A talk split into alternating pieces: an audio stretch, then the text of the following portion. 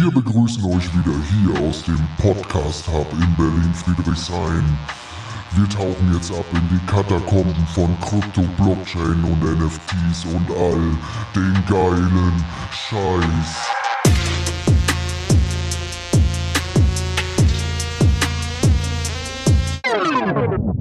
Das ist Berlin, verstehst du?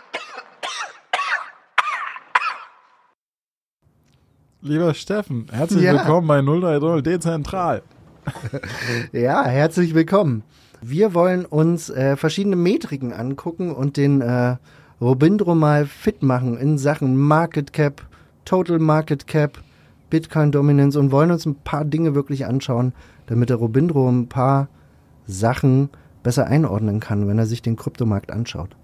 Ja, ich bin noch ein unbeschriebenes Blatt auf diesem Gebiet und freue mich sehr auf unsere Einheiten. Deswegen nehmen wir gleich mal das Blatt raus und fangen mal an mit dem Preis. Bitcoin steht ja im Moment bei 25.000 und wenn wir uns jetzt daneben zum Beispiel XRP legen mit äh, paar 30 Cent, dann würde man ja meinen, dass Bitcoin an sich im Preis viel, viel mehr wert ist, was auch stimmt. Aber die eigentliche Metrik der Bewertung ist nicht der Preis, sondern die sogenannte Marktkapitalisierung. Man spricht auch dabei vom Market Cap, Englisch. Das äh, müsstest du mir tatsächlich noch mal ein bisschen genauer erklären. Also, das bedeutet Market Cap oder Marktkapitalisierung, dass man den Preis nimmt, beispielsweise bei Bitcoin von äh, circa 25.000 Dollar und man multipliziert diesen mit der Anzahl der Coins, die im Umlauf sind. Mhm. Macht Sinn? Macht Sinn. Macht total Sinn, oder? Und bei Bitcoin ist es jetzt so, wir haben im Moment 19.318.968 Stück im Umlauf und alle 10 Minuten kommen 6,25 Stück dazu. Ich weiß, es sind viele Zahlen, aber man muss es so ein Stück weit verstehen. Das heißt, wenn der Preis gleich bleiben würde, dann würde das Market Cap ja steigen, weil immer mehr Coins alle 10 Minuten dazukommen. Mhm. Mit der Produktion eines jeden Blocks. Ich konnte noch folgen. Kannst mir nur folgen. Ja. Ich, ho ich hoffe, ihr könnt uns auch folgen. 6,25 Stück sind übrigens ungefähr 156.000 Euro mit der äh, derzeitigen Bewertung. Und diese 6,25 Stück werden in ungefähr einem Jahr halbiert. Man spricht dabei vom sogenannten Bitcoin Halving. Das heißt, aus den 6,25 Stück werden 3,125 Stück. So, also, das heißt, wir haben un ungefähr 19,3 Millionen Bitcoins gerade im Umlauf. Wir wissen, dass Bitcoin in, äh, ein Total Supply von 21 Millionen hat. Das heißt, wir werden ungefähr im Jahre 2140 den letzten Bitcoin meinen. Das ist so festgesetzt durch das Protokoll, ne? Das ist im Moment so auf jeden Fall festgesetzt. Kannst du mir das dann jetzt auch für den anderen Coin sagen, sozusagen? Also der andere Coin hat ein, äh, eine ähnliche Metrik. Hat eine ähnliche Metrik. Es geht immer darum, wie viele Coins sind gerade Mhm. im Umlauf und wie viele Coins werden irgendwann mal im Umlauf sein. Mhm. Wenn wir jetzt nochmal auf Bitcoin schauen, dann ist es äh, Total Market Cap, also wenn wir die 19,3 Millionen nehmen mal dem aktuellen Preis, bist du bei einem Gesamt Market Cap von 478 Milliarden. Wenn wir dann die vollständige Verwässerung betrachten, also mal 21 Millionen nehmen, weil das werden irgendwann mal die Bitcoins sein, die vollständig gemeint sind, sind wir bei 520 Milliarden Dollar. Also, wir merken, wir merken uns an der Stelle, es gibt ein, es gibt ein Market Cap und es gibt am Ende ein Total Market Cap, also eine vollständig verwässerte Bewertung. So, und du fragst dich jetzt wahrscheinlich, ja, wo kriege ich denn diese ganzen Daten her? Wo hole ich mir das? Wo sehe ich das? Welche Coins oder wie viele Coins jetzt im Umlauf sind und wie viele Coins irgendwann mal im Umlauf sein werden? So, und ich nehme dazu zum Beispiel CoinMarketCap, coinmarketcap.com oder CoinGecko kann man auch dazu benutzen. CoinMarketCap äh, gehört beispielsweise auch zu Binance. Binance ist die größte Börse, die es gibt und die haben irgendwann mal CoinMarketCap äh, gekauft. Viele sagen auch einfach CMC dazu, weil es einfach sich leichter aussprechen ist. Aber warum soll man das Ganze benutzen? Und vielleicht da jetzt nochmal so eine kleine Anekdote. Also um eben auch zu, zu Webseiten von Projekten zu gelangen, um äh, zu sogenannten Decentralized Apps zu kommen, zu irgendwelchen Exchanges. Warum sollte man CoinMarketCap benutzen? Und zwar so eine kleine Anekdote aus 2021. Es gab mal so eine Phase in 2021, wo sogenannte Rebase-Tokens total angesagt waren. Rebase-Tokens waren äh, spezielle Protokolle, bei denen du quasi Zinsen bekommen hast über mehrere Millionen Prozent. Ich weiß, das klingt jetzt total gaga. Ähm, War es auch, aber der Bullrun als solches äh, macht einen auch selbst so ein bisschen gaga. Also, man hat das halt geglaubt, okay, das verdoppelt sich bis morgen und dann verdoppelt sich das nochmal. Man hat das halt gespielt. Man war so ein bisschen, naja, blind. In, de in dem Sinne. Jedenfalls, jedenfalls gab es damals so ein, äh, so ein äh, Rebase-Token, der nannte sich Climber DAO. So, und ich habe mit meinem Kumpel Kyrill drüber gesprochen, Grüße gehen raus an Kyrill übrigens, ähm, dass das Projekt ja eigentlich ganz spannend ist, klang auch irgendwie ganz gut. Komm, lass mal die D-App benutzen. Zack, Metamask Wallet angeschmissen. Äh, ich habe mir so ein paar, paar Climber DAOs quasi zugelegt damals und der Kyrill ruf mich, äh, rief mich dann später an und sagte, Mensch, Steffen, die wollen hier meine Seed Phrase. Kam das auch bei dir, als du, als du Metamask verbunden hast? Ich habe gesagt, Curre, lass uns mal, teil mal bitte deinen Bildschirm, lass uns mal bitte zusammen, lass uns mal bitte zusammen draufschauen, was du da gerade tust, weil es fragt dich nie jemand nach deiner Seed Phrase. Also Seed Phrase bedeutet in dem Sinne, du kannst es, Robindro, du kannst es gerade noch nicht einordnen, oder? Nein. So, also das heißt, wenn du ein sogenanntes Wallet für, für die Ethereum Blockchain beispielsweise oder für irgendeine andere Blockchain kreierst, was so eine Art Brieftasche ist, mit der du quasi auf der Chain agieren kannst, bekommst du eine sogenannte Seed Phrase. Die besteht aus 16, 21, 26 Wörtern, wie auch immer. Die schreibst du dir irgendwo hin und packst sie am besten in dein Safe. Und niemand, auch nicht Metamask selbst, wird dich jemals nach deiner Seed Phrase fragen. Das ist quasi der Schlüssel. Wenn du den Schlüssel einmal rausgegeben hast, kann jeder quasi, hat jeder Zugriff auf deine äh, Wallet. So, und das heißt, was sie damals machen wollen, äh, wollten, das war halt ein Scam. Die wollten halt quasi einen Zugriff auf deine Metamask-Wallet kriegen und deine ganzen Funds, die da drauf waren, deine ganzen Coins quasi äh, wegtransferieren und das Konto quasi leer machen. Das war quasi. Also es war ein Scam. Und der Scam war, er hat nach Climber DAO gesucht damals über Google und das erste Ergebnis war eine Scam-Seite. Also das heißt, die haben diese Scam-Seite über AdWords noch beworben und äh, das hat sich wirklich nur, also irgendein Buchstabe war anders, es sah gleich aus. Die Seite sah exakt gleich aus. Wir haben die PCs nebeneinander gestellt. Es war der Wahnsinn. Also exakt gleich. Du konntest keinen Unterschied feststellen. Außer wenn du auf Connect Wallet geklickt hast, kam eben, hey, äh, um dich zu verbinden, musst du jetzt deine Seed Phrase hier eintippen. So, also es war ein Scam. Also, ich sag mal so, 2021 war crazy, es war an sich schon crazy, so eine Protokolle damals zu spielen, hat man alles gemacht, weil alle viel Geld verdient haben. Und, äh, aber es war so ein richtig typischer Scam. Und man muss total aufpassen in der Kryptowelt, dass man nicht darauf reinfällt.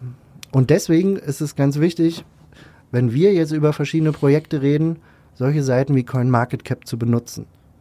Weil das sind geprüfte Seiten, die Projekte werden geprüft, es gibt äh, gewisse Policies, Anforderungen, die Projekte müssen sich bewerben, etc. Also das heißt, wenn ihr zum Beispiel irgendeine D-App sucht, wie jetzt ClimaDAO, das äh, ist übrigens ein Projekt, das gibt es immer noch, ähm, dann könnt ihr das dort suchen und könnt quasi von dort auf die Webseite gehen. Und es bitte nicht über Google suchen. Bitte nicht. Und niemand, das ist äh, quasi Regel Nummer eins. Seed Phrase, es wird euch nie jemand danach fragen. Niemand. Schließt sie einfach weg. Er wird sofort gemarkert. Ich weiß, du kriegst jetzt ein bisschen Angst, wenn ich so eine Stories erzähle. Das, das, das, war halt, 2021 war wieder Wilde Westen und es gab wie gesagt, der Bullrun macht dich auch so ein bisschen blind. Jetzt wissen wir, okay, mehrere Millionen Prozent von Zinsen können, können nicht verlieren. Aber ich fand das damals total logisch. In dem Moment. ne, du rechnest dann halt, du sitzt dann halt da, hm, okay, mit, mit so viel Millionen Prozent verdoppelt sich die Coinmenge innerhalb von ein paar Tagen. Also kann der Preis auch ein Stück fallen und so weiter. Also wir wissen heute, dass Bullshit ist, aber damals klang das irgendwie alles total logisch. Und jedenfalls äh, Coin Market Cap, da findet man auch äh, bestimmte Metriken, wie zum Beispiel die Gesamtmarktkapitalisierung. Wir haben ja schon über das Market Cap von Bitcoin gesprochen und wie man das Market Cap von einem einzelnen Coin quasi errechnet. Und jetzt ist noch wichtig, es gibt noch eine Gesamtmarktkapitalisierung, also vom gesamten Kryptomarkt. Das heißt, du rechnest, du rechnest, du addierst alle Market Caps von allen Coins zusammen und hast ein, hast ein Gesamtmarket Cap. Mhm. Und das Gesamtmarket Cap war im Peak, also das heißt im absoluten Hochpunkt 2021 bei 2,8 Billionen Dollar. Klingt ganz schön viel, ne? Ja. Weißt du, wie hoch das Market Cap von Apple ist derzeit? Von der Apple-Aktie, von einem Unternehmen? Nein. 2,4 Billionen. Und es war im Peak auch lustigerweise 2021 Dezember bei 2,9 Billionen.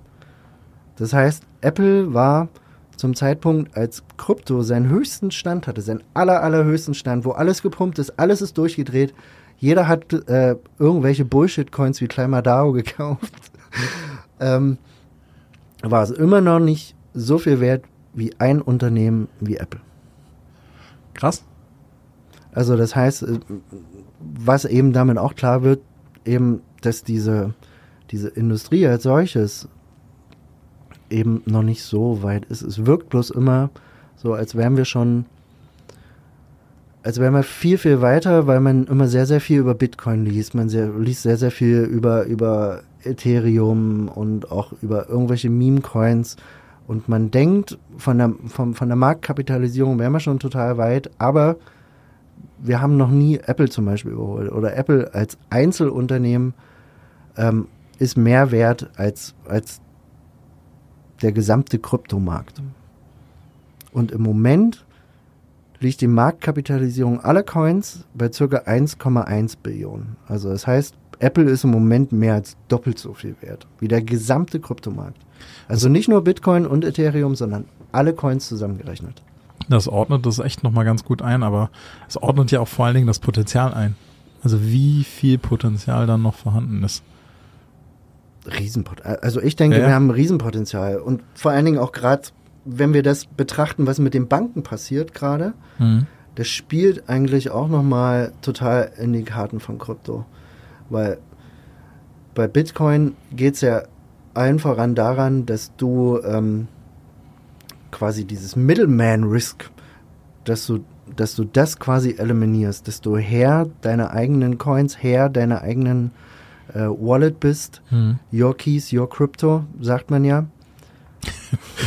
Höre ich täglich. Your Keys, Your Crypto, ja, klar.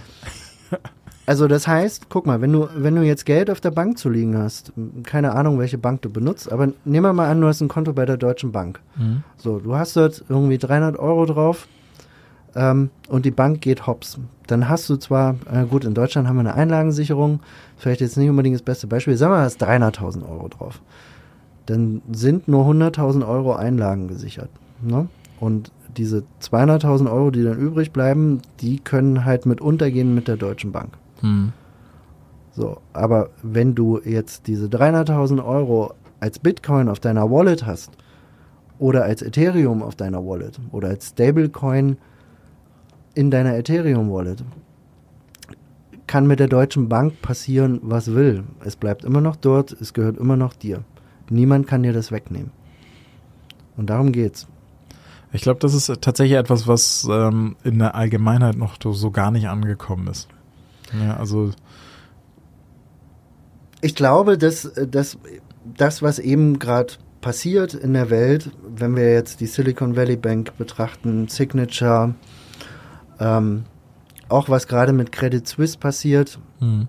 das wird, glaube ich, Krypto und auch Bitcoin langfristig total treiben. Und es macht mich auch noch mehr bullish, weil die Leute viel mehr verstehen werden, was Counterparty Risk bedeutet. Ja. Also das Problem mit diesen mit Counterparty Risk ist ja meistens, es, es interessiert dich ganz, ganz lange Zeit nicht, bis dieses Problem wirklich da ist.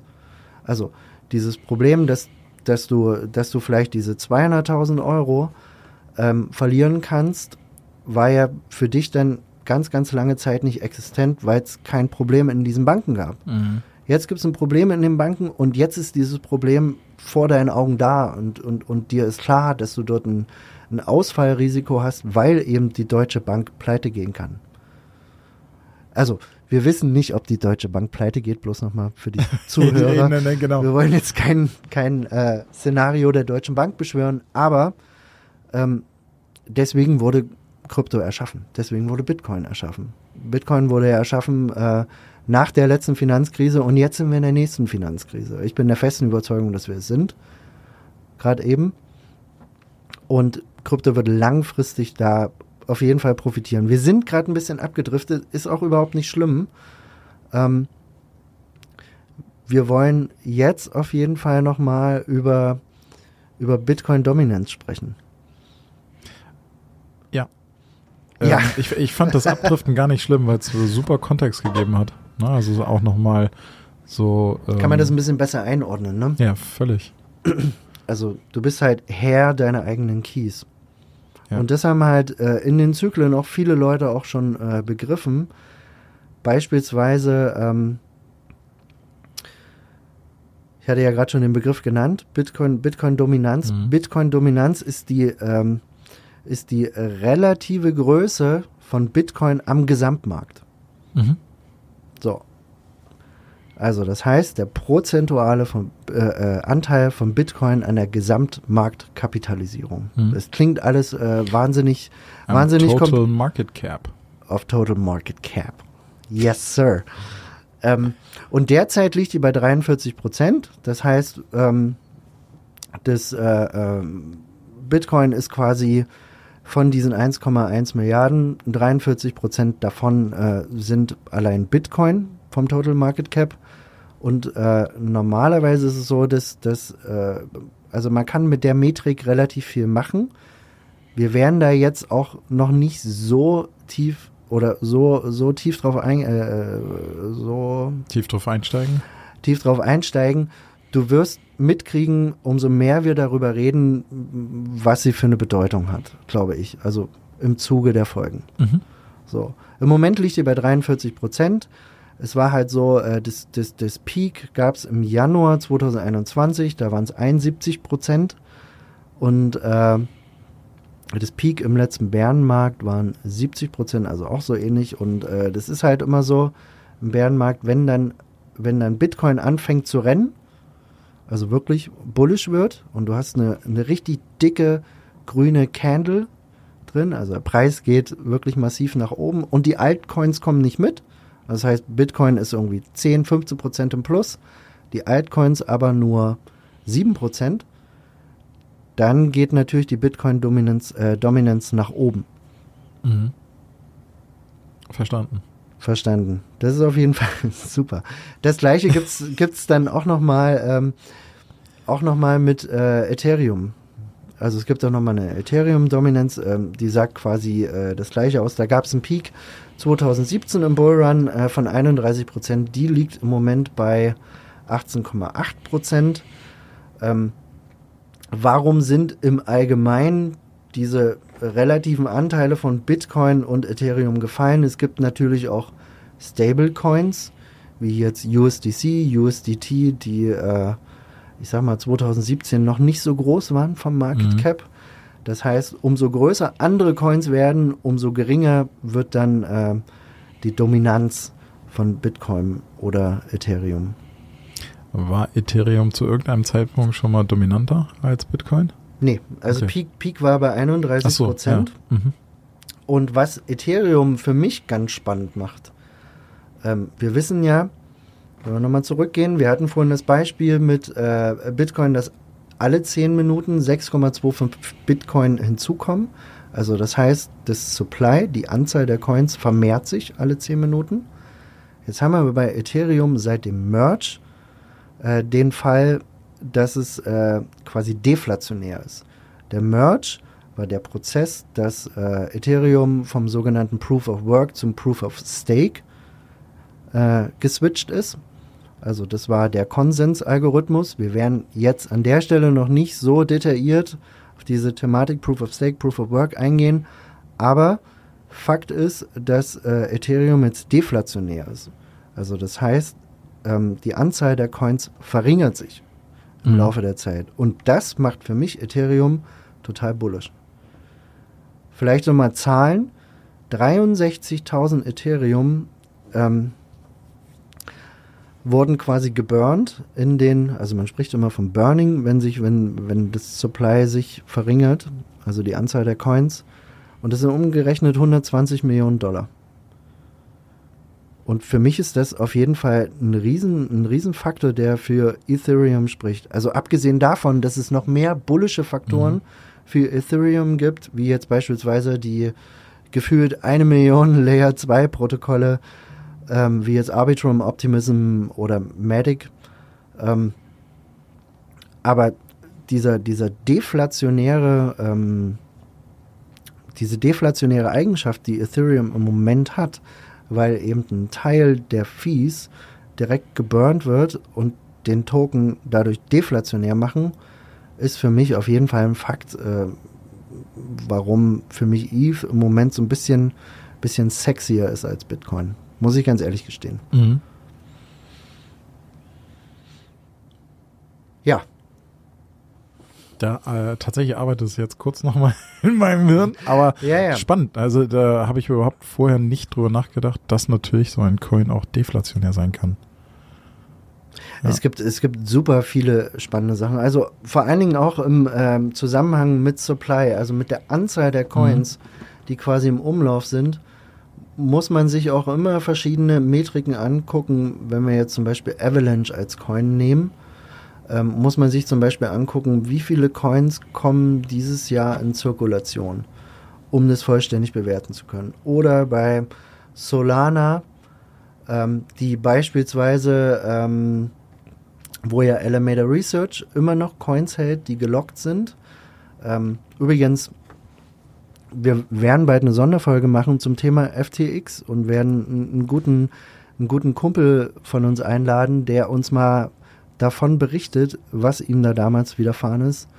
Ähm, das wird es in jedem Fall bald geben. Aber Circulating Supply, es gibt ähm, viele, viele Faktoren, die das Ganze beeinflussen können. Es gibt gelockte Coins, also wie du wahrscheinlich aus, aus, aus dem VC-Background auch kennst, äh, wenn du investierst in ein Mhm. gewisses Unternehmen, dass du, dass du so Vesting Periods Ja. hast.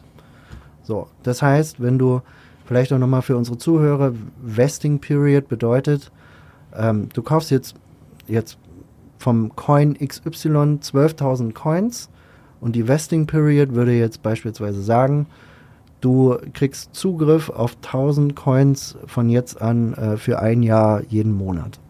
Das wäre dann so eine Vesting Period. Und Vesting Periods gelten eben auch für, ähm, für große VCs, die eben auch in Kryptoprojekte investieren.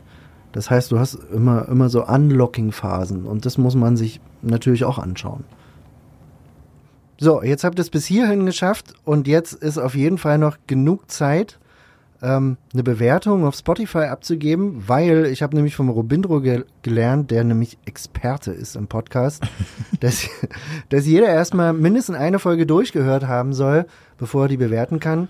Für uns ist es super wichtig, ähm, dass wir diese Bewertung kriegen. Das hilft dem Spotify-Algorithmus und ähm, addet uns auf jeden Fall auch auf äh, Twitter 030-dezentral und äh, bevor es im Poster gibt billige Kopien, kommt lieber schnell rum. Die Plätze sind begrenzt.